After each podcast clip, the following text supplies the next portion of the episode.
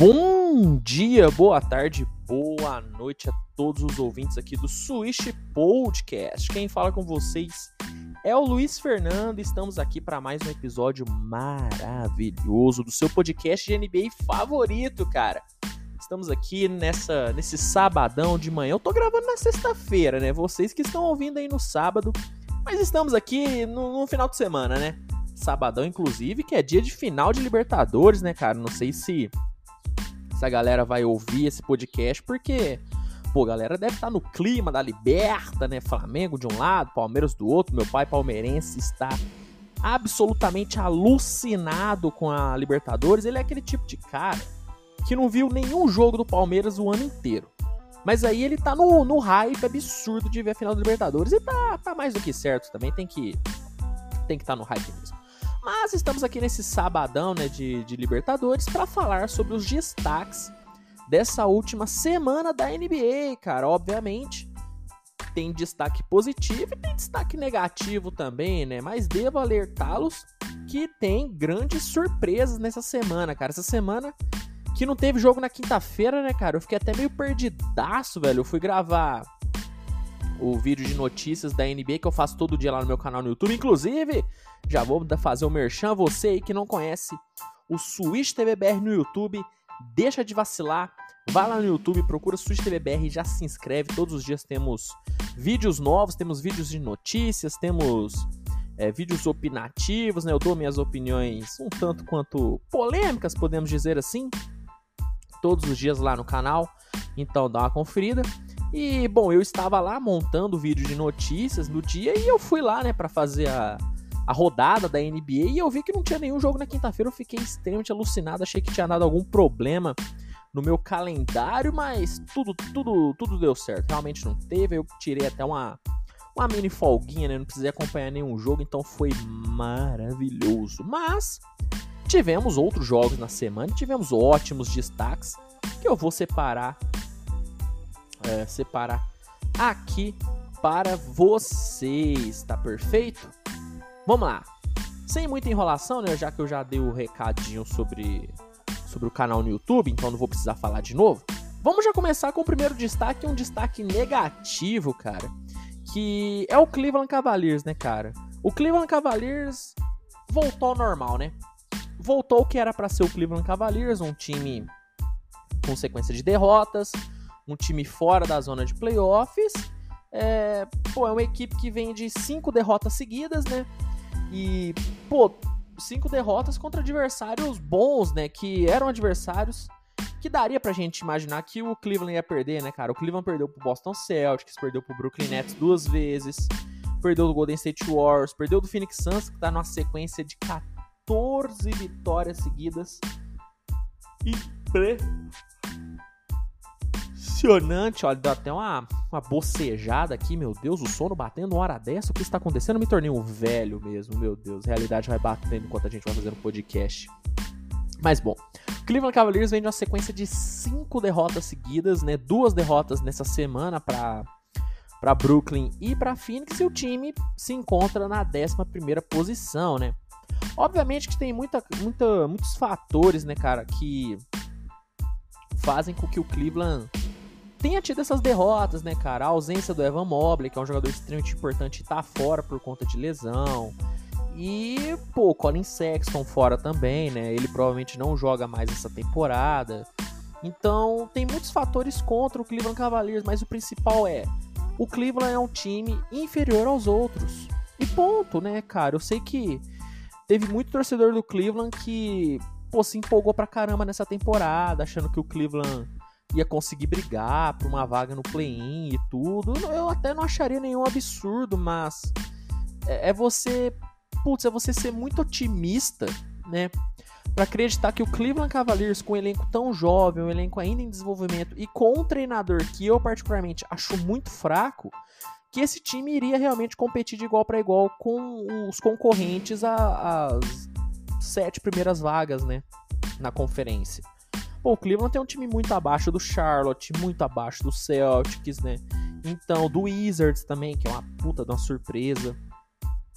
Então, é, eu digo que essas cinco derrotas seguidas do Cleveland, cara, só serviram para colocar o Cavaliers na, na posição deles mesmo, cara. O Cleveland é isso, o Cleveland é pra brigar entre as 10, 11 primeiras posições. E nada muito além disso. E não menosprezando a, a torcida, o time do Cleveland, é que a concorrência no leste, pô, acaba sendo muito forte, né, cara? É, eu venho dizendo isso desde o começo da temporada. O leste é a conferência mais forte da NBA, velho.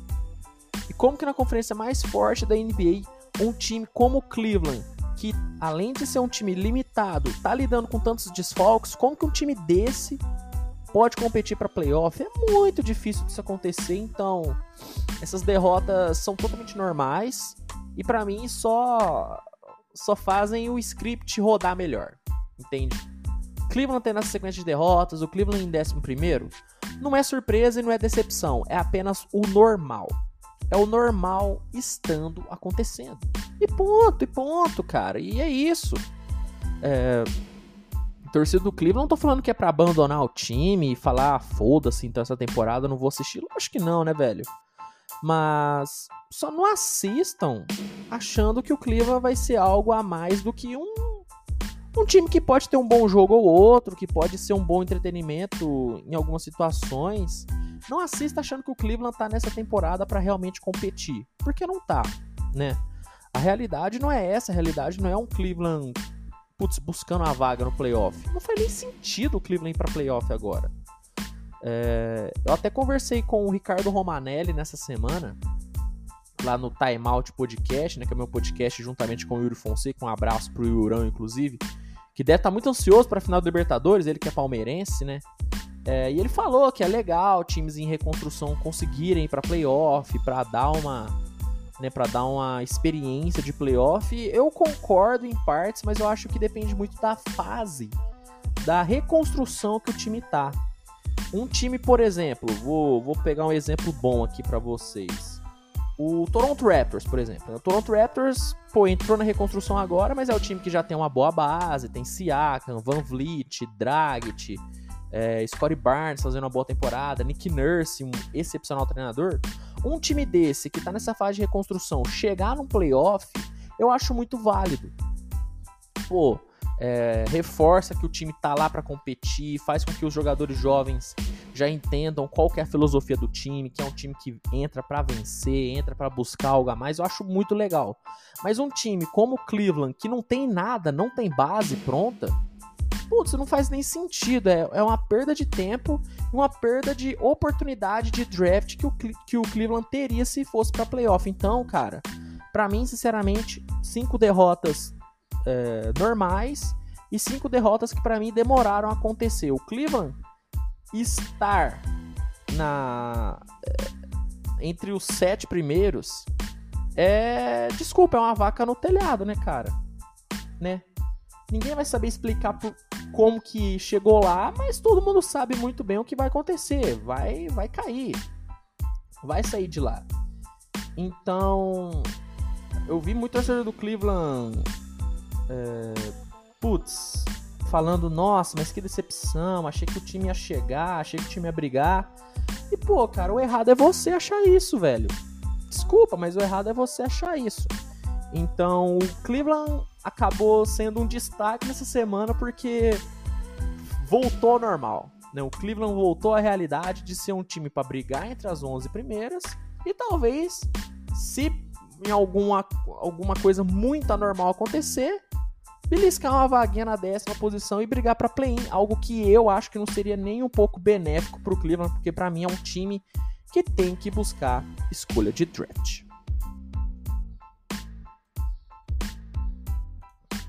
Partindo agora para o segundo destaque é, dessa semana da NBA, tenho que trazer o Atlanta Hawks, né, cara? O Atlanta Hawks que, putz, não tava conseguindo embalar, né, cara? Um time que tava é, decepcionando muitos torcedores, né? O Hawks sim, né? Um time que tem uma expectativa alta de chegar forte no playoff, de brigar bem para estar tá entre as seis primeiras colocações e garantir sua vaga é, garantida, né? Garantir sua vaga garantida é muito bom, né? O português é algo maravilhoso.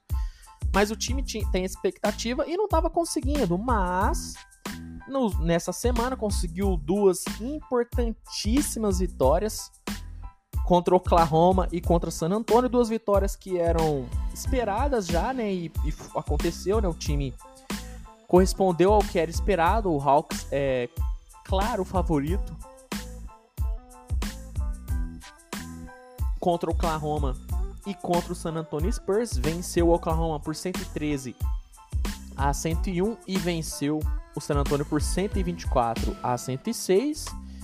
É, lembrando que, pô, como o episódio é gravado na sexta-feira, né? Os jogos de sexta ainda não foram computados por mim, né? Eu não sei os resultados, então talvez o Hawks tenha até já embalado mais uma vitória.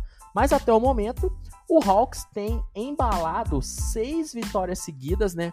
Venceu o Bucks, venceu o Magic, venceu o Celtics, venceu o Hornets, além de ter vencido Thunder é, e San Antonio.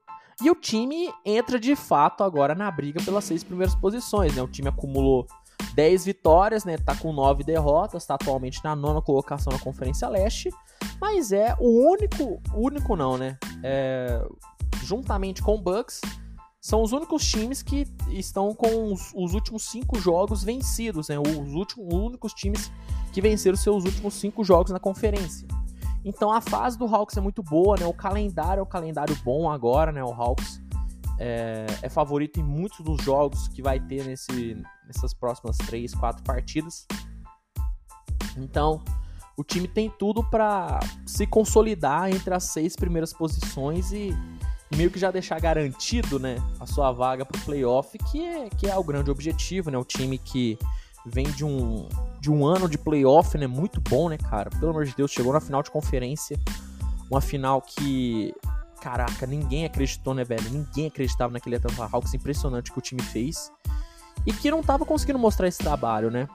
É, eu falei muitas vezes, né, antes da temporada começar, de que eu tinha uma expectativa muito alta com o Atlanta Hawks, né, cara? Por, muito por conta do Nate McMillan, né, velho? Porque o meu raciocínio foi o seguinte: se ele conseguiu causar um impacto tão grande dentro do Hawks, é, chegando meio que no finalzinho da temporada e não conseguindo trabalhar do jeito que poderia, o, imagina o que ele poderia fazer tendo uma pré-temporada completa e tendo o time mais na mão, né? Esse foi meu raciocínio e uma grande parte dos analistas também pensaram assim, né? E o Hawks não estava mostrando, né? Um basquete muito abaixo, mas nessas últimas seis partidas. É, eu até coloco a partida contra o, o Denver Nuggets, né? Que o time até acabou perdendo. Mas foi um puta jogo do Hawks, né? O Hawks jogou muito bem. Então o Hawks está desenvolvendo melhor basquete. O Trae Young parece ter se acostumado já com a marcação das faltas, ter se acostumado com a bola, né? Já é o cestinha do time, 25 pontos de média. Então, é muito bom ver o Hawks conseguindo vencer, ter essa sequência de vitórias, porque é um time que, putz, eu tenho expectativa muito alta, eu gosto muito do Atlanta Hawks, gosto muito do Nate McMillan, eu torço muito por ele. Tanto é que era um dos treinadores que eu coloco. Era não, né? É ainda, né? é, um dos treinadores que eu coloco como favoritos ao Coach of the Year, porque eu acho que se o Hawks conseguir chegar na quinta, putz, quarta, primeira, é, na quarta colocação né, da conferência, eu acho que o Nate McMillan tem boas chances sim, cara, de conseguir, putz, beliscar um Coach of the Year aí, velho. Se o Thibodeau conseguiu na última temporada, por que, que o Nate McMillan não conseguiria, né?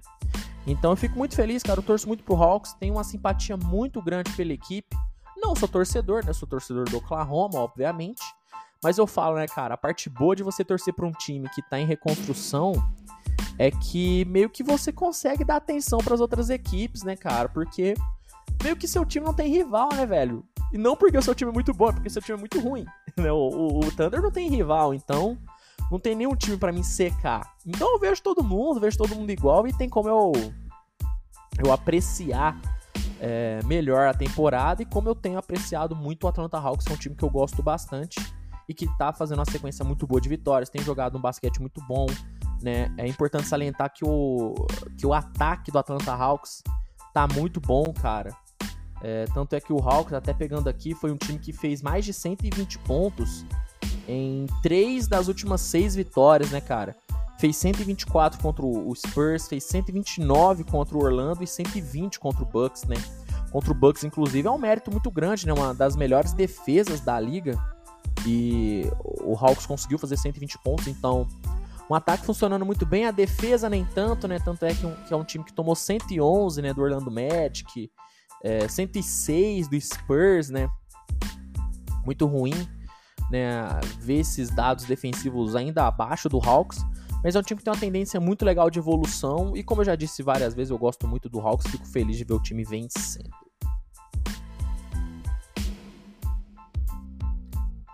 Vamos agora trazer o último destaque do episódio dessa semana. E é um time que eu acho que eu já falei em algum episódio do Switch Podcast, mas se eu já falei, eu volto a falar porque tá merecendo. Minnesota Timberwolves, né, gente?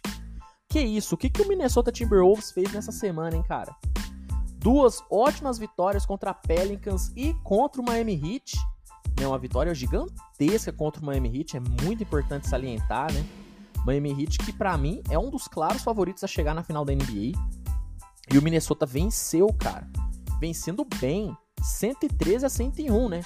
Com uma, com uma enterrada simplesmente porra, esmagadora, né, do, do Anthony Edwards nesse jogo. Foi maravilhoso. O que o Anthony Edwards tá jogando essa temporada é algo é algo assombroso, cara, que o Anthony Edwards tá jogando. É impressionante realmente a evolução que esse moleque tá tendo.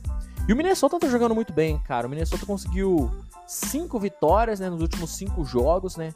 Venceu o Sacramento, venceu o Spurs, venceu o Grizzlies, venceu é, Pelicans e venceu o Miami. Um calendário para Minnesota, um calendário complicado, né? É, joga nessa sexta-feira contra o, o, Charlotte Hornets. Eu, como eu já disse, né, mesmo o episódio sendo no sábado, ele é gravado na sexta, então não sei se o Minnesota venceu ou não. Mas ele entra muito bem para esse jogo, tá? Não entra favorito, o Hornets seria favorito, mas o Minnesota entra bem. Por conta dos recentes resultados, cara, o time tendo um ataque funcionando muito bem, cara, contra o Memphis, né? O Minnesota fez 138 pontos, cara. Impressionante o ataque do Minnesota, né? Tendo o DeAndre Russell muito bem, um Anthony Edwards absurdo, Malik Beasley jogando bem pra caramba, o Carlton e tal sempre muito constante. Então, cara, é óbvio, eu não vou falar que o Minnesota é um time favorito a playoff, porque não é, né? Ainda é um elenco limitado, é uma rotação limitada. Eu não gosto do treinador do Minnesota. Tem várias ressalvas, tá? Mas o Minnesota tem mostrado um basquete não tão abaixo dos concorrentes a play-in da Conferência Oeste, né? Quem são os concorrentes a play-in? É Memphis Grizzlies, é Portland Trail Blazers, é, pô, Sacramento Kings, até o próprio Oklahoma, né? Um time que aparentemente tá querendo brigar por um play-in, algo que eu acho também bizarro, não é para brigar. Mas o, o, Minnesota tá jogando melhor do que esses caras, velho. Jogando bem, Anthony Edwards fazendo uma puta temporada, 22,8 pontos né, de média, Anthony Towns com 22,7, DeAndre Russell com 18,4 pontos, né? É um time que tem um banco interessante, cara, com Vanderbilt, com Patrick Beverly, com McDaniels, Tarin Prince voltando. Então, cara, o, o, Minnesota é um time muito bom.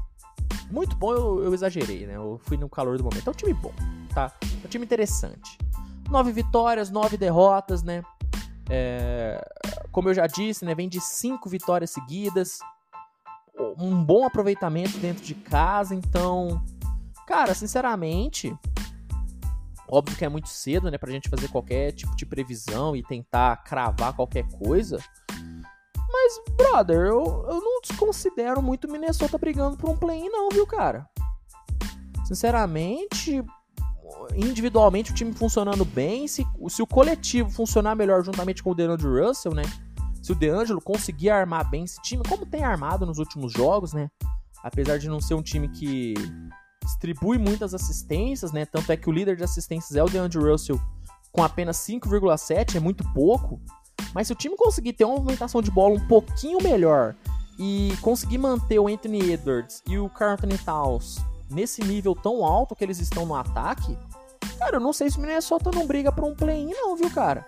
Playoff direto eu acho difícil. Mas um play-in, velho, putz, eu não acho muito complicado não, viu, cara? Então, Minnesota, com essas duas vitórias importantes contra Pelicans e contra Heat, e com essas cinco vitórias seguidas, cara, com certeza é, ganha uma vaguinha aqui entre os principais destaques dessa semana da NBA.